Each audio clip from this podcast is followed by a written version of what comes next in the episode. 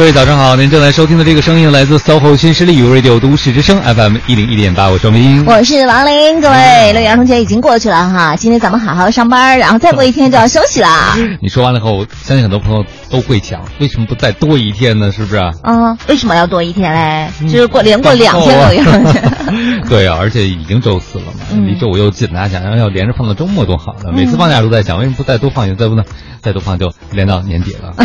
还真是，但是也没关系啊。你看，过完六一儿童节，然后等到下一周的时候，差不多就到了端午的小长假了。嗯，所以你看，你过了儿童节，然后再过端午节，然后到六月十九号的话，还有父亲节，其实有很多的节日等着我们的。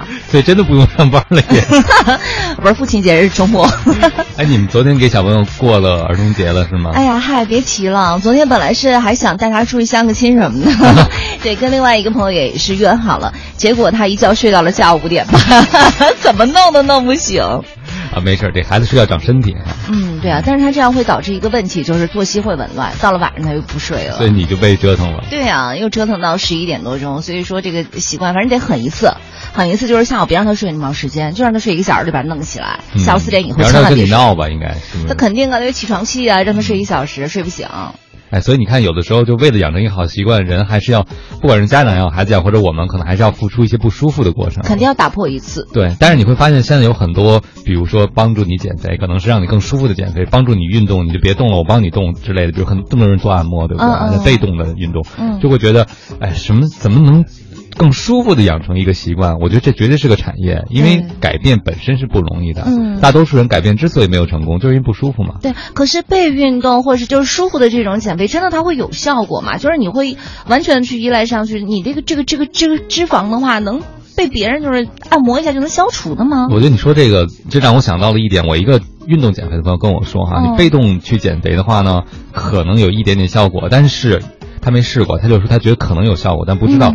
但是如果你主动减肥的话，你收获的不光是会肉少了，你会收获一种运动习惯或者生活习惯。嗯，就很多人可能因为知道自己得一些慢性代谢疾病，比如说糖尿病，哎，他的饮食就改变了。哦，所以其实这会改变他一生的轨迹，而不是简单的说你去减几斤肉这么简单。对对对对，就是他其实所带来的附属价值才是最大的。对，包括他说，如果你要去健身，你还可以遇到很多朋友，嗯，拓展你的社交圈。是啊，我现在就还有一个单身群呢，单车群，单车群，sorry。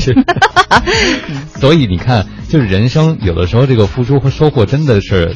没有办法可以偷懒啊！你多付出一些，得到的东西也会更多一点点，对吧？是的。其实，在职场上也是一样，可能更努力一些，你可能得到更多。但是，大家都喜欢学一些方法，学一招，嗯，就是说怎么能够更有效率的。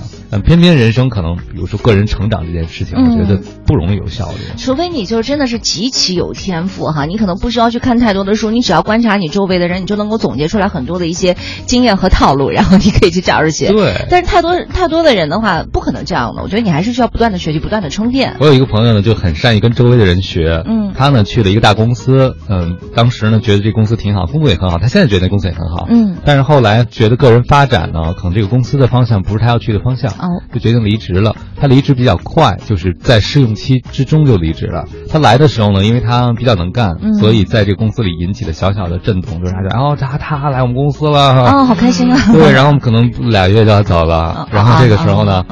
他有一次和他这个部门的同事就离职前坐电梯的时候，嗯，然后呢，有公司另外一个他不认识人的刚来嘛，很多人不认识啊，就问他这个同事，因为他这个同事可能和这个电梯里的遇到上后来上的这个人比较熟，嗯，就说听说你们部门特别高调来了一个人，然后这人干两天就走了，谁呀？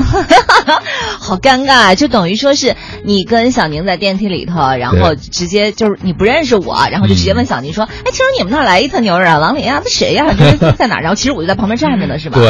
哇，那他怎么办呀？嗯，然后呢？然后我这朋友就跟我说，他就遇到了此生见到的非常高情商的一一次行为表现。嗯，然后呢？他这个同事就说：“他说没听说呀，不知道啊。嗯，你怎么知道的？我没听说哎。嗯。哦，就是。比如说是你不认识我，然后你去问了小宁这个问题，小宁的回答是这样的，是吧？对对对对。哦，就是他没有做任何表态，因为那个时候做任何表态都不合适。对，因为当事人就站在你旁边，嗯，然后问八卦这个人还不知道当事人就在旁边。对对对，还在问，那可能比较好的方式就是淡化，就终结这个话题，就是不知道。嗯嗯。当然，如果要是遇到不开眼的人，不听的话，这还是比较麻烦的。可是他把这个话题抛出去了，你怎么知道的？那他是怎么回答的呢？嗯，他说的那个语气应该是你怎么知道？就是。要终结谈话的那种语气，不是很好奇，说，哎，你怎么知道？你给我讲讲。哦，是那种，你怎么知道？对，你怎么知道的呀？对对对对对，可能那个对方也挺无趣的，也就没有再问了。哦。啊，然后我这朋友就对旁边这同事顿生好感。嗯，那肯定啊，就直接帮他把这个东西挡出去了，而且意思就是说，所谓所有的传言到我这儿就就终止了。就终止了，他不会做这样的人。那他会很有安全感的。是，他就跟我说，他说，你看，真的就是这个公司，他的很多人。非常优秀，然后工作氛围也特别好。哎，不过这事儿给我一个特别大的提醒，就是在电梯里说话。嗯，对，就千万不要做那个未知的人哈，说不定你你要说的一些八卦人就在你边上。对你可能觉得说这电梯里没有认识的人呢，我和王林是熟人呢，你看别人都不是啊，都都不是我们这个频率的，我们说说八卦又怎么样？但是你知道谁会认识谁吗？对呀，这个人脉的关系网其实是蛮复杂的。对，所以有的时候我觉得在公共场合，特别在职场中，在电梯里，在洗手间。你这样也也有这种情况对吗？在洗手间里也是，就两个人在那洗手地方聊正热的，一推门出来，当事人从那个洗手间的隔间里出来，这不是电视剧里的情节吗？对，其实，在生活中，我相信肯定也会有，因为这个事儿不可避免，你并不知道里面是谁。对，所以就提醒大家说话时要小心，而且更多的想到说，如果你是被说的那个人，你会很不开心。是的，我就觉得八卦的这种事情的话，其实你在工作的时候就就不要说了。哎，王老师，我想问一个问题啊，那就比如说你公司里头的一些八卦或什么的话，你回到家里可以跟自己比较亲密的人。说吗？我觉得其实人不分享八卦是不可能的。我们记得在节目里也说过，分享八卦是人际关系得以亲近的重要原因。憋得好难受。那我不在单位说啊，不是我，就是不在单位里头说的话，回到家里头可以跟亲密的人分享吗？因为人有倾诉的愿望，而且八卦背后往往是说一些是非曲直。嗯，就是他们有人说，为什么人类社会会存在八卦？因为八卦就是一种私情。嗯，私自的行为。所以说，如果大家对一些事情都有共同的看法，比如我们就就传说谁啊，这个人不好啊。等等，其实这个人就会畏惧大家的嘴巴。哦，他就会收敛心面，因为有些事情并不是法律界定的黑和白，嗯嗯，也并非上升到道德层面的是与非，嗯哼，他可能就是你得罪了谁，你做的不好，这件事不应该这么做，结果当大家都去传的时候，这其实无形就给当事人施压了嘛，嗯，就你的行为习惯可能有一点点格格不入，然后大家可能这种言论上的跟你的啊稍微有一些对立的话，你可能能感觉到，这样你会收敛，对，这等于是一种大家团体内的团体压力，嗯，不过这个事儿就两说了嘛，因为有的时候传并不可信，对对，而且传闻可能和利益。有关系。那比如，如果你是部门的负责人，你做了一个政策，可能对做事有好处，但是对大家没好处，可能大家就会传言。嗯，这其实就某种程度，这种私刑，我觉得就是滥用之嫌了。哎，嗯，那我想问一下王老师，就是这个处理要怎么处理哈？比如说，我知道你们现在都在传，我就已经知道了，大家都在传关于我的一些事情、一些谣言，我也知道了。然后我发现大家看我的眼神可能都有点不对，这个时候我需要去跳出来澄清吗？还是继续我行我素呢？嗯，其实我觉得这个明星做危机公关的时候啊，他们就会有些特点，一开始不会谣言出来第一时间就去危机公关，嗯，通常发展到一定程度，他们会觉得已经开始损害。他们的商业代言或者损害他们的个人的品牌、个人尊严的时候，才会触及危机公关。我觉得其实这是可以大家学习一下的。如果你在单位中，大家别人在传，因为不被人说是不可能的事情，对不对？如果每个人说你都去揪他，这只会让大家就落下了口实，就觉得你这人肯定有问题。这特太难缠了。对，不然大家怎么会传？而且传完了你就不停的跟每个人死磕，跟别人撕，嗯，那就意味着可能这事儿是真的，不然你这么在意干什么呢？哦，所以我们可以就是先静观其变。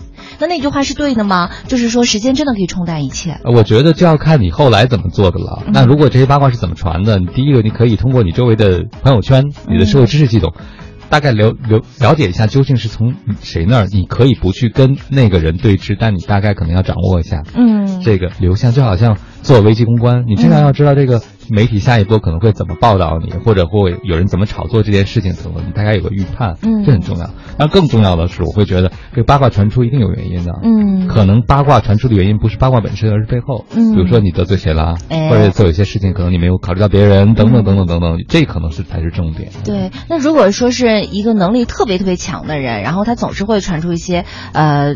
比如说不太真实的八卦的话，那会说明说他其实是很受大家瞩目的吗？